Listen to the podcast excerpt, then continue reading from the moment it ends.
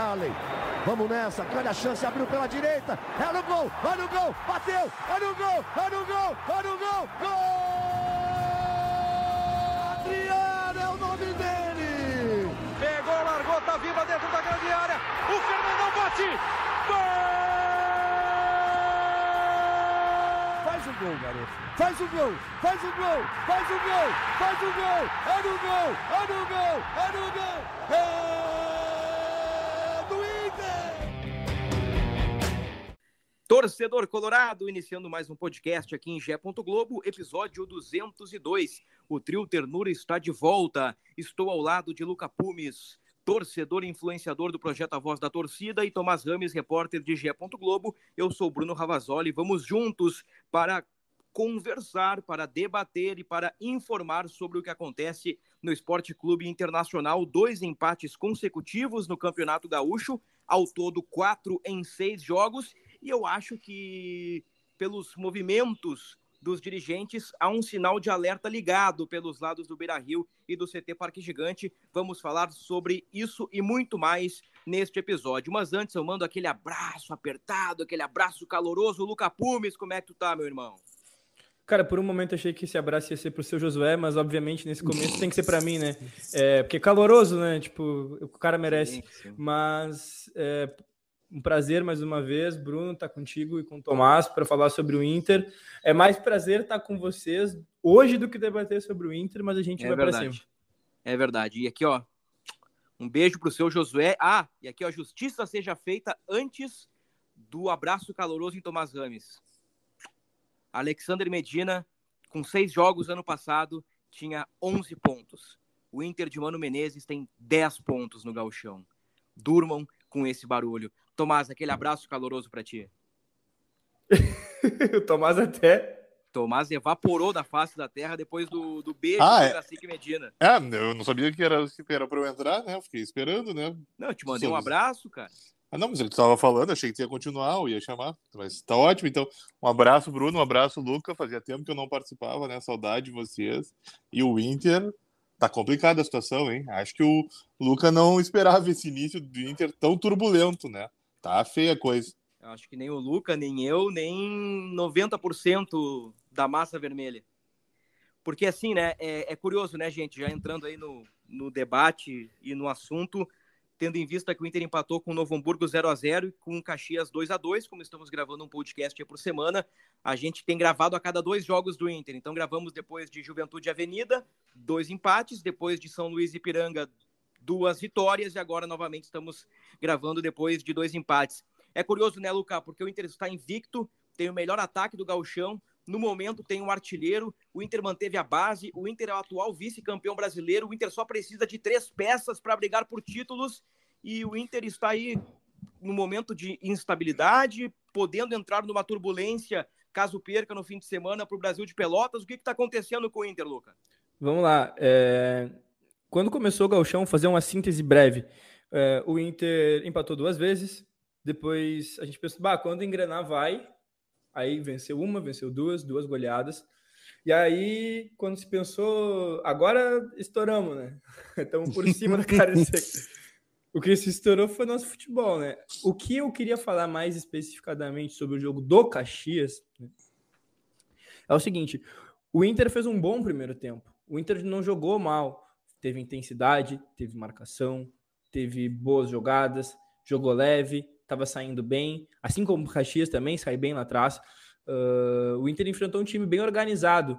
Só que a partir do momento em que o Inter precisou fazer as trocas e que uh, a qualidade ela não se mantém, o time sente. E o time não sente é, de maneira é, simples, né? O time se ferra sistematicamente, porque algumas questões é, de, de, reformulação da tática do, durante o jogo, é, elas modificam muito o padrão de jogo do Inter, porque são jogadores que não fazem exatamente a mesma função, entrando no lugar de outros jogadores, e aí a partir do momento em que tá dando certo uma tática, e aí tu não tem a peça para colocar exatamente no lugar de quem é, cansou ali, tu é obrigado a mudar a tática para colocar um jogador em campo. É, é, é, tão básico entender isso quando na simples troca do Pedro Henrique pelo alemão, por exemplo. É que o Pedro Henrique está fazendo um falso 9, mas na verdade ele é ponta, e aí quando entra o, alemão no lugar dele, é um centroavante de área. Então o Mano tá jogando com o que tem. E aí fica evidente a falta de reforço. Um grupo que é. foi enfraquecido e que ainda não colocou gente no lugar.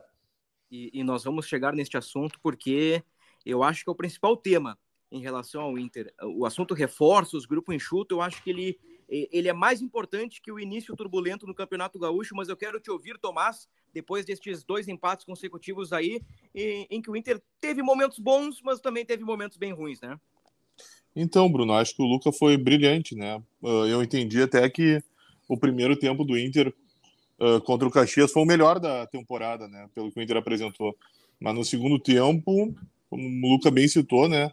Quando sai o Pedro Henrique, o Alan Patrick, fica evidente que tem um oceano entre os que jogam e as alternativas, né? E já que vocês citaram aí a questão do reforço, aí não tem como não citar, né? Presidente, o senhor é amigo do Cudê, né? Se o grupo era curto quando o senhor era vice de futebol, hoje o elenco é muito curto. Ai. O Inter tem 26 jogadores, 26 jogadores, sendo quatro goleiros e, e dois atletas que estão no departamento médico. Na última semana, e, e até repercutiu de uma forma negativa em, em alguns veículos e através de, de, de, de redes sociais, o fato do Sidney Lobo ter ingressado num treino para completar um time de cinco jogadores. Tipo assim, treino pós-jogo, sabe? Os caras que jogaram mais de, sei lá, 70, 80 minutos vão para academia, dão uma corridinha, regenerativo, né? Não dá para forçar a barra com os caras. E os reservas batem bola. Aí, geralmente, tem coletivo, tem ataque contra defesa, enfim, o mano inventa um treino lá para os caras. E nesses dias, o, o Inter, tamanha dificuldade que tem com o elenco, uh, precisou completar o, o, grupo com, com o Sidney num movimento pontual e, e, o Tomás me dizia fora do ar, porque o, o pessoal do Sub-20 tirou férias pós-copinha, né, Tomás? Isso. Então, não tem como Eles já voltaram momento, até, pensar né? um cara do Sub-20. Mas, naquele, mas no, momento, no momento daquele treino ainda não tinha, né? Agora eles já até voltaram aos trabalhos. É, mas só para contextualizar e colocar bem o pingo nos is aí, para explicar bem o, o que aconteceu para nossa audiência. São seis jogos, quatro empates, duas vitórias, um aproveitamento de 55%. O Pedro Henrique tem cinco gols no momento, é o artilheiro isolado do Galchão. O Depena tem três assistências e é realmente incrível quando o Pedro Henrique sai, quando o Alan Patrick sai, quando o Depena não joga, como foi lá no caso do jogo em Santa Cruz do Sul. Uh, quando o Bustos não joga também, né? O, o Mário Fernandes tem qualidade, mas ainda precisa de mais ritmo. A, a, o Tomás pegou bem a palavra. Eu gosto desse exagero do Tomás. A diferença é oceânica uhum. dos que jogam para as peças de reposição. E Bruno, desculpa só te interromper. Uh, desses seis jogos, né? quatro no Beira Rio.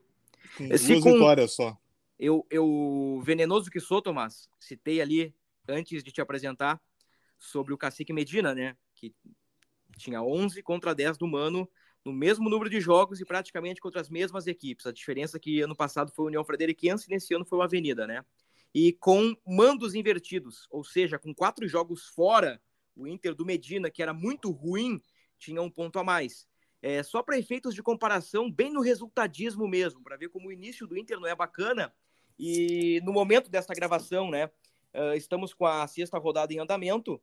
Então, no momento que o torcedor colorado ouvir o podcast, provavelmente já vai saber o resultado de Grêmio e Juventude, mas na hora dessa gravação eu tenho que abrir como possibilidade Luca Pumes uh, do Grêmio abrir oito pontos. Existe essa chance do Grêmio abrir oito pontos em relação para o Inter em seis rodadas. É mais de um ponto por rodada, Luca. É, é complicado. Ontem, é, durante o jogo contra o Caxias, é, em alguns momentos a gente via aquela, mesmo que o Grêmio ainda fosse jogar, né? Aquela diferença e de 15, assim, tipo, ficar entre 15 e 12, né? Três pontinhos, por mais que o Grêmio não tivesse jogado ainda, já dava outro ânimo para a gente, né? Já colocava mais perto. É, parece que não vira, né? É, é, desde que depois dos 10 pontos ainda fica, fica melhor, mais, mais bonito, mas fica, ficou naquela murrinha ali do, do, dos pontos que nunca chegam no 10, não, não tem dois números, né? Parece que a diferença parece que a diferença do Grêmio é igual a que o Tomás falou, né? Que é oceânica é em relação ao Inter. E não é tão distante, né? É, cara, mexe com a autoestima é. do torcedor. Essas pequenas coisinhas mexem com a autoestima do torcedor. Tu vê um time com 15 pontos e teu com 9, e aí tu, tu vê que é o Grêmio, tá ligado? Não é tipo, sei lá, não é o, no Brasileirão que teu segundo lugar e o primeiro lugar é o Palmeiras. Não, é Gauchão, tu tá com 9 pontos e teu maior rival tá na frente com 15. Sabe o que é pior, Luca e Tomás? E, e eu não sei se o Tomás vai concordar comigo. Eu vou colocar a, a minha leitura de ambiente, né? Uh, e vamos ver que o Tomás também é um cara que tem uma leitura muito boa de ambiente, um cara muito bem informado. Vamos ver se o Tomás vai na minha linha, o Tomás vai numa outra linha, e aí a gente já entra no debate dos reforços aí e também no, do, do grupo enxuto, que, como eu disse, eu acho que é o, o tema mais latente no Inter no momento. Eu, eu penso, senhores e, e nossa querida audiência, que o Inter está a 90 minutos de uma instabilidade, de uma turbulência ou de uma crise. Vocês podem escolher qualquer palavra. São palavras com, com, com pesos diferentes, né? Uma instabilidade é diferente de uma crise. Aí cada um escolhe a palavra que, que, que, que queira aí, né? A, a, a, palavra que deseja. Porque se o Inter perde para o Brasil de Pelotas, e tenho certeza que vai ser aquele jogo a lá chão, em vai. Pelotas, 5, 6 mil pessoas lá, o Chavante tem torcida, os caras são apaixonados, o Rogério Zimmermann faz uma fumaceira daquelas, o, o Rogério Zimmermann, respeitosamente, e é num tom elogioso pro nosso Mourinho dos Pampas, é um retranqueiro de carteirinha, sabe jogar contra a dupla Grenal, ele vai ele vai tocar fogo na Babilônia. mas é, mas é isso aí. Todo, Ai, meu Deus, hoje tá demais. O, o, o Zimmer vai fazer. E se o Brasil inventa de ganhar o jogo, senhores, o Inter sai do G4. Com o Grenal pela frente. Na, na décima ou décima primeira rodada. Então, e aí entra a parte dos reforços. A direção não consegue dar uma resposta. Desde novembro não consegue um 9. Passou dezembro, passou a Copa do Mundo, já, já passou para a temporada, já passou metade do galchão e nada. E nada. E eu acho que isso vai fazer que, com que a pressão externa, Tomás, de imprensa e torcida, crie uma turbulência e, e, e talvez uma instabilidade muito forte no ambiente do Inter. Pois é, Bruno. Uh, eu acho que a instabilidade existe, né? Porque a campanha é ruim, né? Uh, o Luca até disse que não é tanto assim a diferença, mas uh, o Inter tá cinco pontos do Grêmio e com um jogo a mais, uh, né, provavelmente quando o, o, podcast entrar no ar, uh, nós já vamos saber o resultado do, do jogo do Grêmio, mas sim, mesmo que o Grêmio tenha perdido, perca o jogo, seria cinco pontos, faltando cinco rodadas. Olha o tamanho disso, é muita diferença. Uh, buscar o Grêmio já é quase uma tarefa hercúlea para o Inter. A, a campanha do Inter é muito complicada e a torcida já deixou claro, né? Na quarta-feira com as vaias e com um protesto ao presidente. Então, eu acho que a instabilidade existe já, né? O Inter precisa, não é crise, mas tem instabilidade sim, e o Inter precisa uh, encontrar um jeito, né, engrenar de uma vez para recuperar a tranquilidade. Olha só, só trazendo duas coisas, né? E o Inter está em segundo, mas não significa que vai terminar a rodada em segundo, porque pode ser buscado tanto pela Avenida, que joga contra o Aimoré, que é isso. o pior time do campeonato, é, respeitosamente a tabela que diz isso, e o São José que vai a Erechim enfrentar o Ipiranga. É, são dois times que podem passar o Inter nessa rodada ainda. Hoje, né? Os, esses dois jogos né, são, são hoje, provavelmente, quando o, o ouvinte e a nossa querida ouvinte é, estiverem na, na, nossa escuta, já saberão o resultado disso também. Então, tem, tem mais isso a se pesar. E outra, sobre a crise, sobre a instabilidade é, é um tanto quanto complicado entender os efeitos disso, porque normalmente quando se cria uma crise, uma instabilidade, alguma coisa, a primeira coisa que vai acontecer é a galera aí reclamar com o treinador, reclamar do treinador, pensar a, a, a resposta mais fácil da direção é uma mudança de treinador para justificar isso e aquilo. E a gente sabe que isso não vai acontecer no Inter, até porque se isso acontecer seria um absurdo, né? O Mano faz um bom trabalho, mas o Mano faz um trabalho bom com aquilo que tem. Então a gente pode criar a crise que for, a instabilidade que for. A direção talvez possa é, acelerar algum processo de contratação, alguma coisa do tipo, mas ela não tem outra resposta a dar a não ser isso. E se ela continuar com os negócios, no molde de negócio que ela acredita, a gente pode criar a crise que for, a gente pode estar vivendo a crise que for, que não vai adiantar nada. Eu estou escrevendo aqui cinco motivos que explicam essa para o Tomás já instabilidade. Eu, eu, eu, eu, acho que sim também. Eu acho que sim também. Acho que já, já há indícios aí mas ela pode piorar e, e talvez a instabilidade se transformar numa crise ou numa, numa turbulência, porque pensem, depois de sete rodadas, o Inter fora do G4, o Inter uh, correndo o risco de ficar fora dos quatro no galchão, num, num ano em que o Inter depositou, ou deposita, ou depositava todas as fichas para conquistar um título depois de muitos anos. Então, é, realmente, né? E eu estou colocando aqui, primeiro, os resultados de campo, né? Que eu acho que é a ponta do iceberg, que é o que todo mundo vê. Segundo ponto que, que gera irritação, e esse para mim é, é, o principal, que é a falta de reforços. Ou, ah, o Inter contratou três. Três é melhor que zero. Então, a falta de reforços de qualidade de peso, né? Uh, e aí a gente volta aquele debate lá atrás. Ah, o Inter tem que se livrar do Edenilson e do Tyson. E, e nós dissemos no podcast, nós concordamos. Assim, o ciclo do Tyson e do Edenilson parecem próximos do fim. Mas Parece próximo, mas não que deve. Mas é, eu sempre falei que o Edenilson era muito importante, né? Não, todos Aí, né? É, mas eu, eu continuo concordando com a ida dele. Eu continuo concordando. Mas o que a gente está dizendo é, é que o E ele não tá fazendo falta, tá, acha, Luca? Não, eu, eu, tô, eu acho que a, a, pessoa do Edenilson, de maneira geral, não faz falta para o Inter. Dentro de campo, ele também não vinha tão bem assim. O Inter tá. Eu acho certo o Inter ter buscado novos rumos. A questão é que o Inter não trouxe uma resposta pontual. É, esse, esse, esse é o X da questão. Eu concordo tá bom, tá bom, tá, tá feliz no Galo, o Inter conseguiu, eh, respirou, trouxe um alívio para o ambiente, mas cadê o reforço para o Edenilson? Cadê o reforço para o lugar do Tyson? Cadê o reforço para o lugar do Gabriel Rufi Rufi? Gente, o Gabriel se machucou em outubro, até hoje o Inter não tem uma peça de reposição para o Gabriel. E, e, e, vamos lá, o Baralhas, a minha interpretação é que o Inter contrata um bom jogador, um cara que pode dar frutos a, a, a médio prazo, mas o Baralhas não é o substituto do Rufi Rufi. Hoje o substituto do Rufi Rufi é o Johnny, que vem jogando mal. Bem então, mal. ah, o Johnny é o cheque em branco, é o principal ativo do, do, do, do, do clube, sim. É verdade, ele é um ativo, tá jogando mal. Se bobear, vai pro banco. Mas o Johnny tá jogando de primeiro volante. O Johnny não tá jogando na dele. Por quê? Porque o Inter não conseguiu contratar um primeiro volante. E, e, assim por diante. Vale o mesmo para o camisa 9. O Alan Patrick, quando cansar, quem é que vai entrar no lugar do Alan Patrick? Não é mais o Tyson. Não vai entrar mais o Brian Romero. Ah, eles estão insuficientes, mas são melhores que, que os jogadores que o Inter tem hoje. Que é uma gurizada que tem potencial, é verdade, mas que, vamos lá, tem o quê? 10 jogos no profissional, nem isso?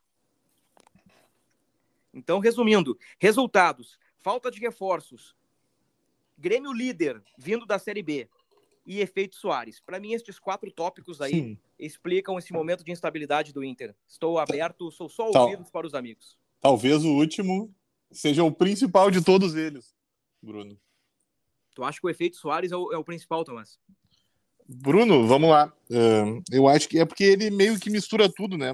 Vamos lá. O Grêmio vem da Série B e ele fica em segundo. Ou seja, ele já sobe desacreditado com um grupo que não era o, o que o torcedor gremista pretendia, né? Tanto que o Grêmio não conseguiu nem ganhar a Série B e o Cruzeiro ganhou com uma boa distância, né? Mostra a diferença. Aí a direção do Grêmio chega e, e o Inter sempre cita a questão da situação financeira. Mas o Grêmio também não tinha uma situação financeira e o Grêmio vinha de uma Série B onde todo mundo sabe que os recursos são ainda menores. E o Grêmio consegue ter uma sacada brilhante, buscar parceiros para contratar um cara do tamanho do Soares. Olha o que isso mexe com eles. Pô, isso aumenta né, a autoestima do torcedor e o Soares não para de fazer gol. Olha o que isso impacta. E aí o Inter, que precisava justamente de um centroavante para dar o salto de qualidade, não encontra esse cara. Isso é uma bola de neve, entendeu? Por isso que eu uhum. acho que a chegada do Soares, ela embola tudo. E é, e é isso aí. É, as, aquelas vaias no, no Beira-Rio pós-juventude, né? Eu comentei aqui com o Luca naquele podcast do Romário e Bebeto, que, que o Tomás, eu não sei se foi no podcast do Tomás no CT ou se foi no podcast que, que, que o Tomás estava descansando, mas nós dissemos uh, uh, exatamente isso, né? Uh, em relação a isso. Agora, ô Luca, quero te ouvir um pouquinho mais, Luca. Tu estava desanimado lá depois de, de Juventude Avenida, daquela, daquela aquela sequência de empates, tu estava meio para baixo, ficou um pouquinho mais faceiro. Uh, tu acha que é para isso? Tu acha que é instabilidade? Tu acha que é turbulência? Tu acha que a, que a mídia especializada está exagerando? As críticas são justas? Qual é a tua leitura de contexto da arquibancada? É, não. É, assim, ó, as críticas serem justas e a mídia especializada exagerar podem coexistir perfeitamente, né? Não há dúvida. Tipo, eu, eu, eu, acredito, eu acredito que muita gente está fazendo um, uma tempestade um pouco maior do que ela realmente é, porque, enfim, é, formas e formas de retratar as coisas, né? Não quero entrar nesse mérito, com respeito a todos os colegas, mas de qualquer forma, as críticas que se fazem, o, o embasamento por trás disso é totalmente justo, né? A direção está demorando para contratar uh, e ela justifica essa demora por algumas coisas. E aí a gente vai ver daqui a pouco vai chegar, tipo, três, quatro caras que a gente vai dizer, ah, ok, tá, beleza, valeu a pena esperar. Mas aí faz todo esse embrólio, e aí a gente espera a janela da Europa fechar, isso e aquilo, e não apresenta, o que eu acho que não vai acontecer, tá? Eu acho que a direção do Inter sim vai apresentar bons reforços, eu espero. Talvez isso seja mais uma questão de desejo do que do que de convicção, mas acho que no fundo a minha lógica diz que realmente o Inter vai conseguir trazer bons reforços, porque já falou que consegue, já falou que pode em alguns momentos, e eu acredito nisso, né? Se eu não me pegar nisso, não me apego em nada mais na minha vida. E, enfim, é, se a gente espera chegar a esse resultado, o dia que a gente vai dizer valeu a pena esperar.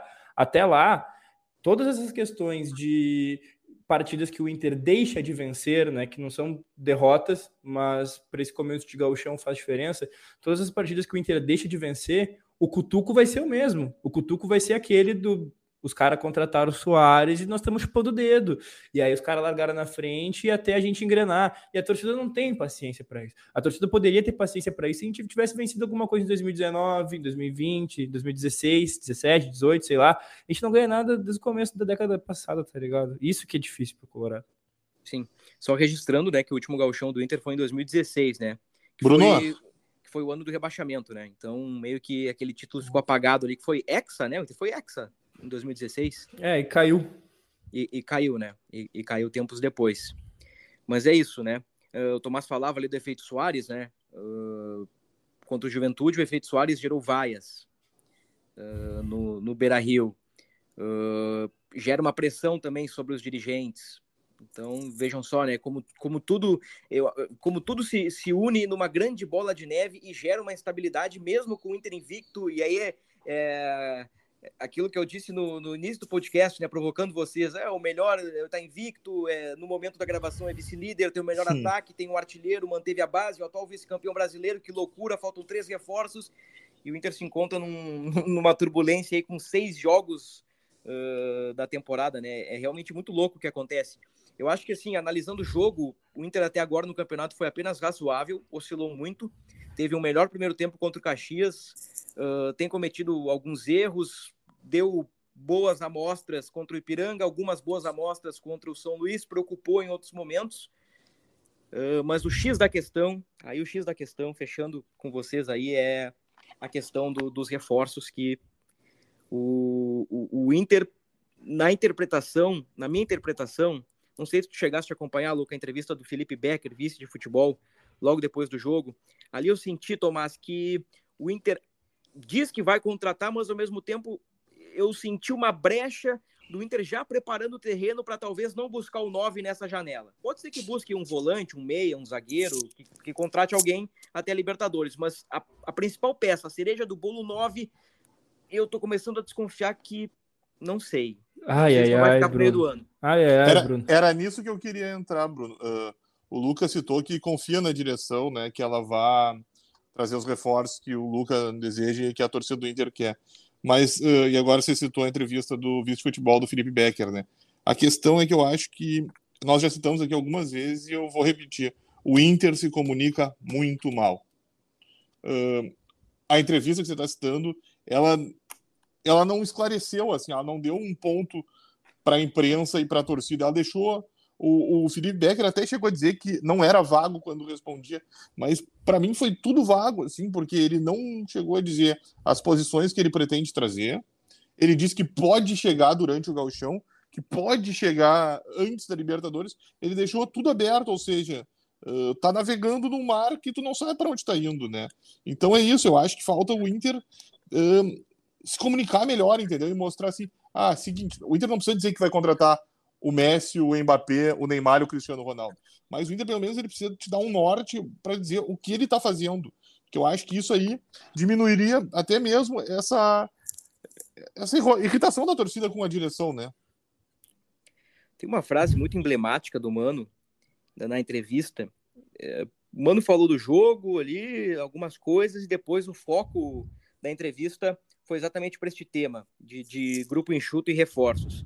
Mano disse aspas, é, no meio de uma resposta, né? Eu não quero tirar o, o contexto da resposta do Mano, mas ele disse isso, abre aspas, hora dura para buscar, mas foi a hora que escolhemos. Mano, quando ele disse de reforços, né? E aí a gente volta 10 podcasts atrás. Lá em novembro, quando dissemos tem tempo, tem até abril, o Inter tem tranquilidade, o Inter mapeia o mercado, tem a Copa do Mundo, tem a janela europeia, e, e, e até agora o 9 não veio, né? O, os caras de peso ainda não foram contratados. O John é um goleiro hoje reserva, o Mário Fernandes hoje é um lateral reserva e o Baralhas hoje é um volante reserva. Todos podem ser titulares na estreia da Libertadores, mas hoje uh, na data desta gravação e na semana de Inter e Brasil de Pelotas, Brasil de Pelotas Inter, porque o jogo será no Bento Freitas, o Inter contratou três reservas. Essa, essa é que é a grande verdade. Eu, eu, eu começo eu sei que o Tomás está há bastante tempo, o Tomás alertou lá atrás e, e, eu, e, estamos sendo justos contigo. Viste, Tomás? Viu? Viu como nós gostamos de ti, somos justo, com, justos contigo? Tu, um, um dia, um dia eu seria reconhecido, né?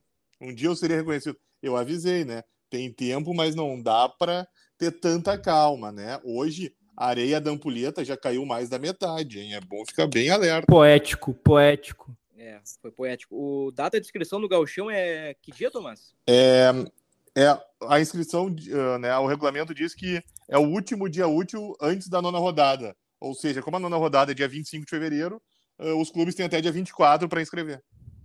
Ou seja, estamos aí no dia. Que dia hoje? Data dessa gravação, alguém me ajuda, por favor. 9 de Hoje fevereiro. é dia 9. Dia Faltam 9. 15 dias. Tem 15 dias para buscar os caras aí pro galchão. Pode contratar depois, na janela vai até abril, mas aí os caras estreiam direto na Libertadores. Então, assim, né? Uh, tudo bem. E tem pode... uma, né, Bruno? Ah, Ima- imagina se o Inter dá um pé frio no sorteio da Libertadores e pega o Inter na cabeça de chave, né? Então o Inter, imagina se o Inter pega um Boca da vida, o, Bo- o Galo pode cair no grupo do Inter. é, o Galo vem Imagina- da pré. Imagina daí o, o drama que já vira, né? Então é bom o Inter, né? Estar atento com o que está acontecendo. Eu acho que sim. Eu acho que é um podcast uh, reunindo a opinião dos amigos aqui, também o que eu tinha mentalizado, acho que é um podcast do sinal de alerta, assim, ó, tipo assim, te liga Inter. Uh, te liga Inter, que o tempo tá passando, e assim, ah, contrata o Messi agora, ah, fogos de artifício, ah, o Messi não pode jogar gauchão, vai estrear na Libertadores. Aí vai estrear do nada, sem, sem, sem, sem ritmo de jogo, meio que assim, é, eu concordo contigo, Tomás. Eu, eu dou meu braço a torcer e digo, você estava certo. Quando lá atrás você fez o alerta lá em relação a que dessa tranquilidade excessiva. Eu achei que tava, eu acho que o Luca concordou comigo, né? Não, tá tranquilo, tem tempo. O mercado tá não tá se movimentando ainda. Num piscar de olhos, o tempo voa, meu amigo. O tempo voa e o Inter hoje nessa situação. Vamos torcer, né? Para que nas próximas horas o Inter tire três coelhos da cartola, apresente três grandes jogadores, engrene na temporada e, e seja só alegrias, como foi o, o, o retorno uh, do Campeonato Brasileiro pós-Melgar. Uh, chegando a meia hora de podcast, senhores, eu preciso encerrar, mas antes quero colher os palpites de vocês para Brasil de Pelotas e Inter. O São José só no outro fim de semana, né? E Então, São a, José a parcial do, do nosso bolão? tá, tá na mesma ainda. Eu tô cinco pontos à frente graças ao empate que eu coloquei no Juventude. No mais, a gente apostou tudo no Inter e quando ganhou, pontuou, quando não ganhou, não pontuou e ninguém acertou em cheio ainda. Beleza. Então, eu, eu vou começar. Eu tô num dia venenoso hoje. Bah. Eu, eu comecei provocando vocês. Eu tô, eu tô um pouco incomodado com, com o momento do Inter, assim. Não desesperado, não. Eu acho que é um sinal de alerta ficar bom. Mas eu acho que o Brasil de Pelotas ganha 1 a 0 num gol de bola parada. É meu palpite. Brasil 1, Inter 0. Eu vou no 2x1 pro Colorado. O que seria desse podcast, né? O que seria desse podcast sem o brilho de Luca Pumes e o otimismo deste homem? Manda teu palpite, vamos Tomás. vai dar certo. Lu- Luca Positivumes, né? Tá, tem Bra- que ser. Brasil 0, Inter 0. Tá, e esse, é o- esse também é outro resultado bem plausível. Fechamos, senhores. Alguém quer dizer mais alguma coisa? Eu quero só mandar um abraço para você, estava com saudade. É, eu também tô com saudade. Tu, Tomás, quer dizer mais alguma coisa? Dentro de campo, fora de campo, borré, não borré? Ah, o Borré é mais distante, né? Acho que o. É, nós já citamos, né, Bruno? Uh, cuidado, né, Inter? Atenção. Uh, lógico que é difícil, ninguém está discutindo isso. Os dirigentes estão trabalhando, mas o tempo está passando, né? E o campo está o campo tá dando sinais para o Inter, para a direção bem evidentes que uh, precisa se mexer, né? E é bom que isso aconteça logo para o Mano receber os jogadores, os jogadores entenderem o que o Mano pensa do jogo, para se entrosar com os futuros companheiros e o time andar, né? A Libertadores começa na primeira semana de abril. E acho que isso sim é importante frisar. O grupo Colorado clama por reforços e eu acho que o Mano Menezes também, embora no discurso externo, no discurso público, Mano Menezes esteja plenamente alinhado com o departamento de futebol do Inter e com o presidente Alessandro Barcelos. Mas eu tenho certeza que no fundo o Mano deseja melhores jogadores, caras mais cascudos aí para as competições pegadas de 2023. Um beijo para ti, Luca. Beijo, beijo, beijo, beijo, meu irmão. Eu espero que o Inter ganhe, Luca. Eu espero. Eu, espero, eu, espero eu acho que eu também. Eu espero que o Inter ganhe e contrate para eu, eu eu sentir tua alegria através da frequência do podcast, através da, das ondas, porque eu tô sentindo o Luca Pumes bem para baixo. Ah, cara, não, não, não, tem, não tem como o cara ficar feliz, né? Mas eu estou pelos dias melhores. Então tá. Fechou ponto final no podcast do Esporte Clube Internacional. Voltamos na próxima semana analisando Inter e Brasil de Pelotas e também debatendo reforços. Será que eles vão chegar? Até a próxima.